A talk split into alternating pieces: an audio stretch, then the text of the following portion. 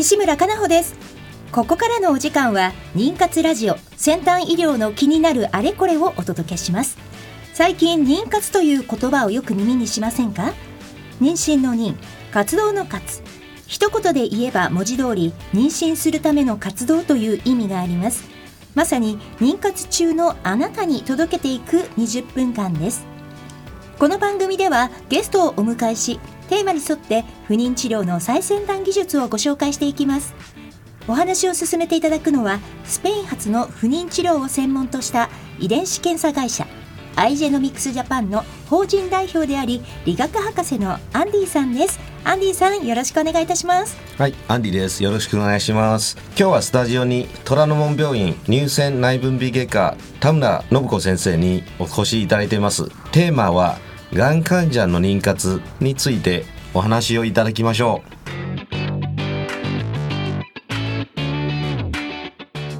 この番組は不妊治療に関わる遺伝子検査の専門家アイジェノミクスジャパンの提供でお送りします。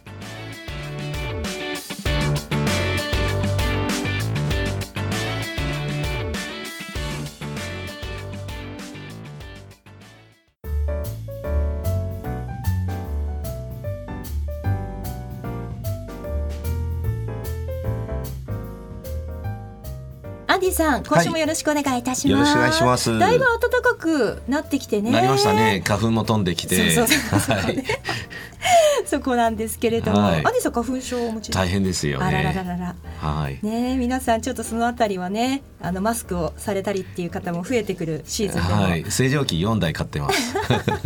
そんな回してらっしゃるんですね、はい。なるほど。最近アンディさんいかがですか？アイジェノミックスさんは。はい、えっ、と先週台湾から帰ってきたんですけど、ええ。実はあの台湾でもですね子会社立ち上げて、はい。あの検査ラボも用意できたんですね。えで、まあ今までその台湾の検体は、えー日本に送られてきて、ね、日本で検査してたんですけれども、もっと早くですね、まあ患者さんにあのサービスできるように、えー今に台湾でもですね、ええ。ラボを立ち上げてあの検査できるようになりました。スタッフの方何人ぐらい現今はままだ5 6名ぐらいですね、まず技術者から入ってもらってでそこからまあ少少しずつ増やしていこうと思ってます。なるほど、はい。まあねそういったいろいろなことをこうあの台湾にいる皆さんにもねこの情報やまええ。たあのオフィスの情報も日本の皆さんと台湾の皆さん、い、いろんな方々にぜひねあの発信していければいいですよね。そうですねアンディさんはい皆さんよろしくお願いいたします。します。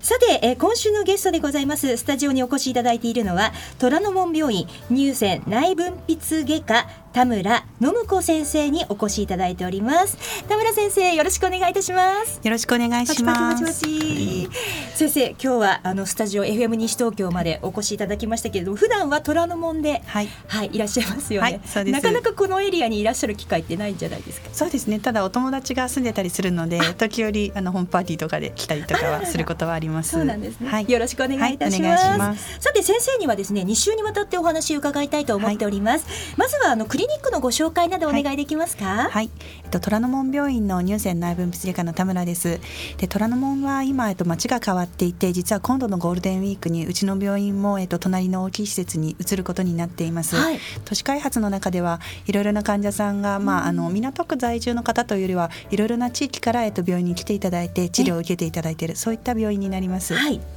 先生はこの乳腺内分泌外科はい。にお勤め何年ぐらいでいらっしゃえっるんでしょうとこちらに来たのがもう7年になりますかね。ずいぶんなんか古古くなってきてしまいましたが私自身が。はいそしてアンディさんはいと田村先生は個人的にもお付き合いがもともと終わりなんですって？あの実はですね、まあ子供はあのお互い同じ保育園のクラスに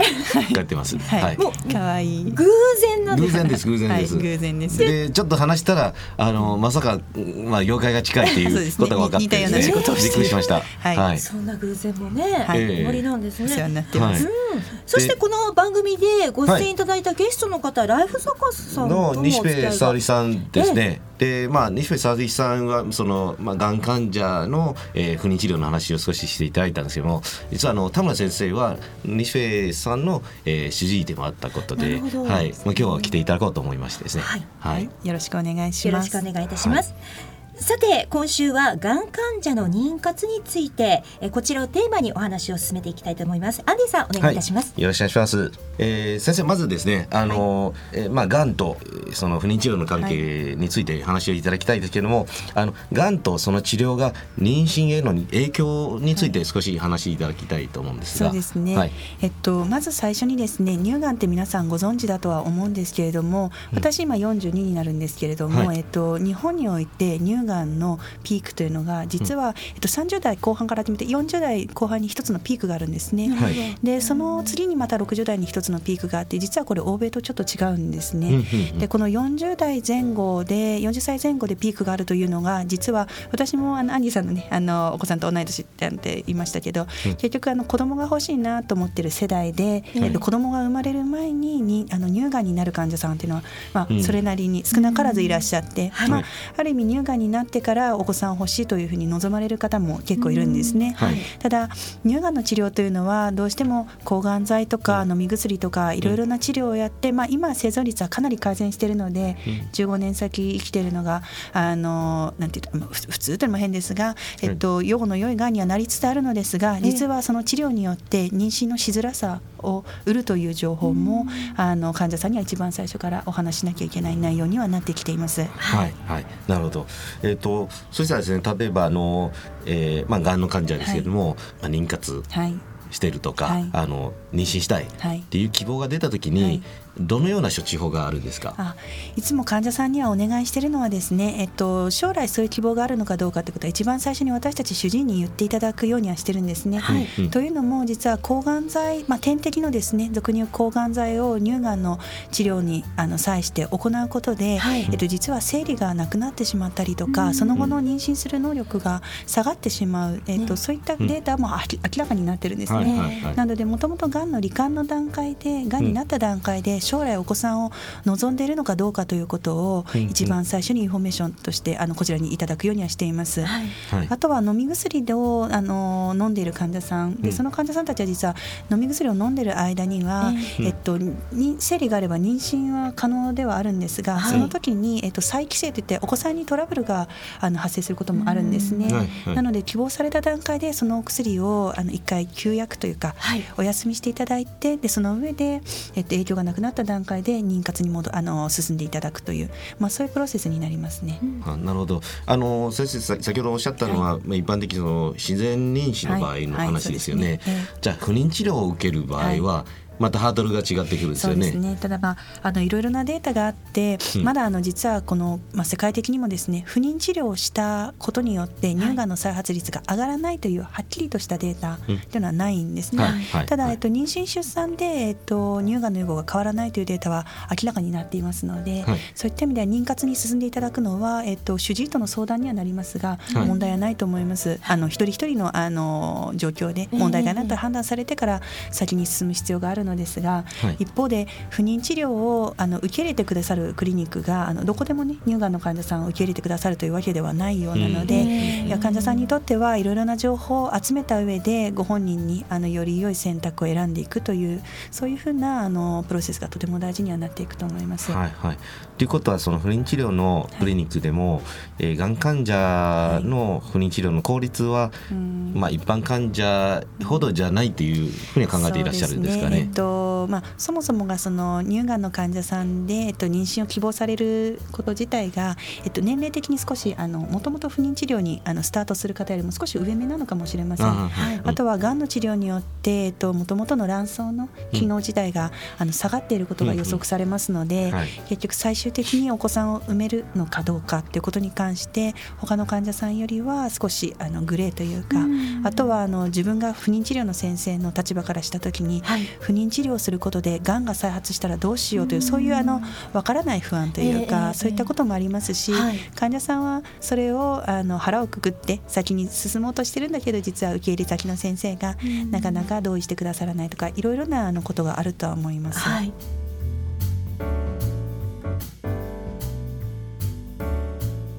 妊活ラジオ先端医療の気になるあれこれ今日はスタジオに虎ノ門病院乳腺内分泌外科田村信子先生をお招きいたしまして、えー、がん患者の妊活と題してお届けしております。先生後半もよろしくお願いいたします。お願いします。今ねあの前半のトークの中で、やっぱりそのね、あの先生方とお話しするがんの、ね、治療を受けられてる皆さんが妊活する上でこう不安に思ったりとかどう先生方と向き合ったらいいのかっていうところを私もぜひお伺いしたいと思うんですが実際にこの治療を受けられるクリニックとかそのあたりについてもご紹介いただけますか？はい、えっと日本がん生殖医学会というあの学会があるのですが、そこの先生方がえっと全国でどういった施設でえっとがんの患者さんでも不妊治療を受け入れてくださるか、はい、まあ、不妊治療というよりは、まあ、がんの治療を開始する段階で将来の不妊治療のために、うんはい、例えば事前に抗がん剤を受ける前に卵子とか、卵巣を取っておくとかあと男性だと精子を取っておいて凍結保存をしておく、そういったことをどういった施設でできるのかというリストを作ってらっしゃいます。でただまあ私のところに来る患者さんで、えっと、なかなかあとそういった情報に巡り合えなくて、うん、でえっと、例えば不妊治療のクリニックに行ったら門前払いみたいにあのちょっと傷ついてお借りになったりとか、あとはがんの治療側の医者が理解がない場合に、あのこんだけ元気に長生きしてるのに何言ってるんだっていうふうになんか言われてとても傷つかれて私のところにいらっしゃった方もいますね。だからやはり医者が医療者側の、えっと、知識のあの広がりというかそれとあとは患者さんが情報を取りたい時にどういうふうにところにアクセスできるのかでその情報がちょっとなかなか取りづらいのがバックグラウンドにあるかもしれません。なるほどはい、えー、先生私から一つ技術的な質問があるんですけど、はい、あのまあ不妊治療ではやはりいろんなホルモンを使うんですよね。はい、その使ってるホルモン自体はあのまあ例えば乳がんとかの再発を、えー、誘導する可能性があると考えられるんですか？そうですね。まあそこはいつもあの慎重に考えなくてはいけないお話で先ほど前半でもお話しましたが、はい、不妊治療をあのどの程度あの受けたらじゃあ乳がんの再発率が上がるのかというデータ自体がもともとがあのまだ世界的にも存在しないという、はい、そこのネックはあると思います。はい、ただ、えっと、生殖医学の先生方に聞くとですね、実際に、まあ、妊娠出産の方があの体にとっての女性ホルモンの,、あの影響は大きいというふうに伺っておりますので、実際妊娠出産した患者さんたちが予後が変わらない段階でいいのではないかと、ただがん。の治療側からすると結局不妊治療に3年5年そのがんの治療を中断して3年5年かけてしまうとやはり時間がいたずらにか経ってしまいますので、まあ、ある意味乳がんのことを理解してくださる先生方が、えっと、サクッととも言い方があれかもしれませんががんの治療を中断する期間をなるべく短くして妊娠出産に向けてでその上で、うん。と妊娠出産したらきちんとがんの治療にあの確実に戻ってくるというか、そういったことが一番望ましいんじゃないかというふうにはあの考えられています。はい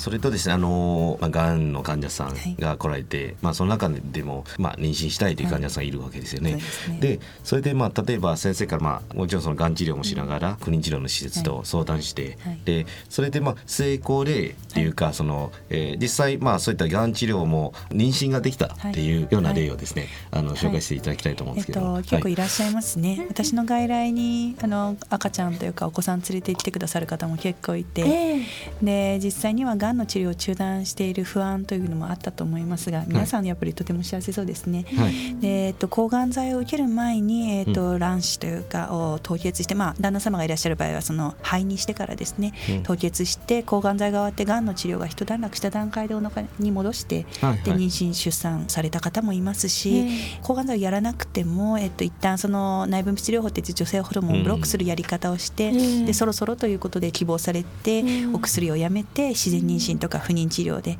えっと、お子さんを授かった方もいますね。で大事なのはそういう方々がいてでもその方々はきちんとそのご本人の不安というかいろいろなことと向き合ってリスクを取った上で、えっと、ご本人たちがご本人たちの価値観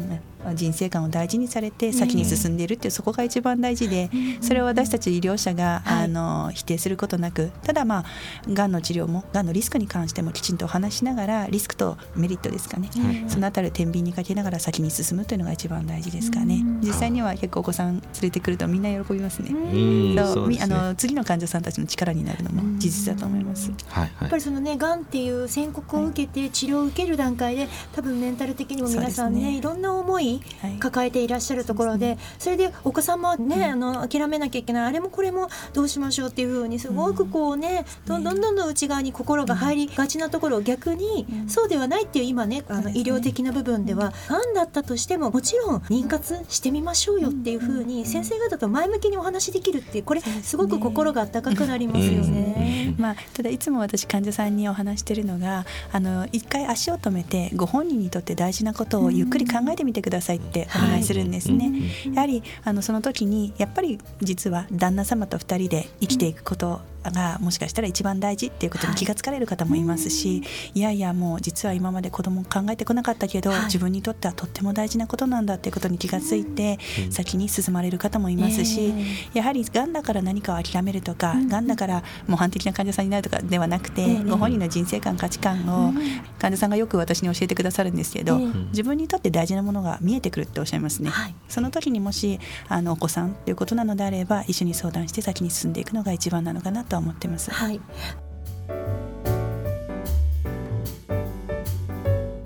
さんやっぱりこう田村先生のように心強いこうアドバイスや一緒に心に寄り添ってくださる先生方とこうお会いできるとまただいぶこの妊活へのイメージ変わってくるんじゃないでしょうかね。そうですね。もともと諦めようと思った患者さんもちょっと希望が見えてくると思いますよね。はい、でも長い付き合いになってきますので、ね、お子さんもそそれこそ6歳10歳とかそれこそ患者さんとの付き合いはもう15年20年の時代ですから、まあ、そこまで考えた上で一緒に歩んでいくという感じになってますからね。はい、先生がこう、患者の皆様とお話しするときに心がけていらっしゃることとかありますか、そうですね。実はこの間も患者さんにお話したんですけど私も人だということですかね。要はあの、お医者さんだから偉くてあの私には何も言えないんじゃなくて私もお腹もすくしトイレも行くしただの人ですし。で同じように子供を欲しいと思った女性の一人でもありますし、はい、そういった意味で一緒にあの同じ目線でってまあ言い方があれなのかわからないですが同じ立場で同じ女性として考えた上でご本人にとって大事なものがお子さんというふうに見えてくるのであれば、はい、じゃあリスクをどう考えるか、一緒にそれを考えていければ一番いいのかなと思います。ただまあその時にあの医学的なというか情報をきちんとあの分かるように伝えること、あの私がきちんと説明できないと患者さんも選べないのかなということは忘れないようにはしています、はいありがとうございます、はい。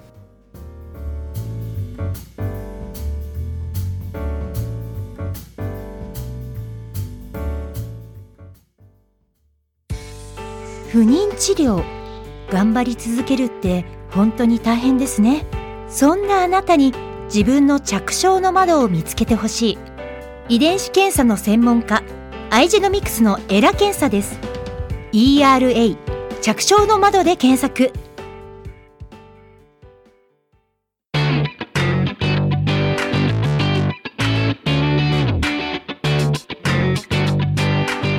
さてお時間となりました。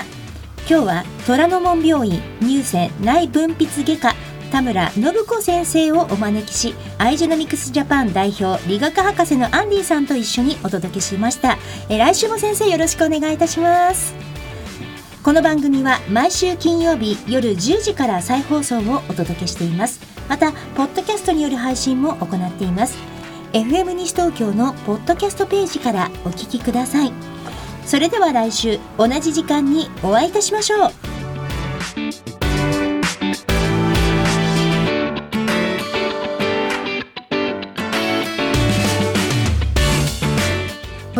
は不妊治療に関わる遺伝子検査の専門家アイジェノミクスジャパンの提供でお送りしました。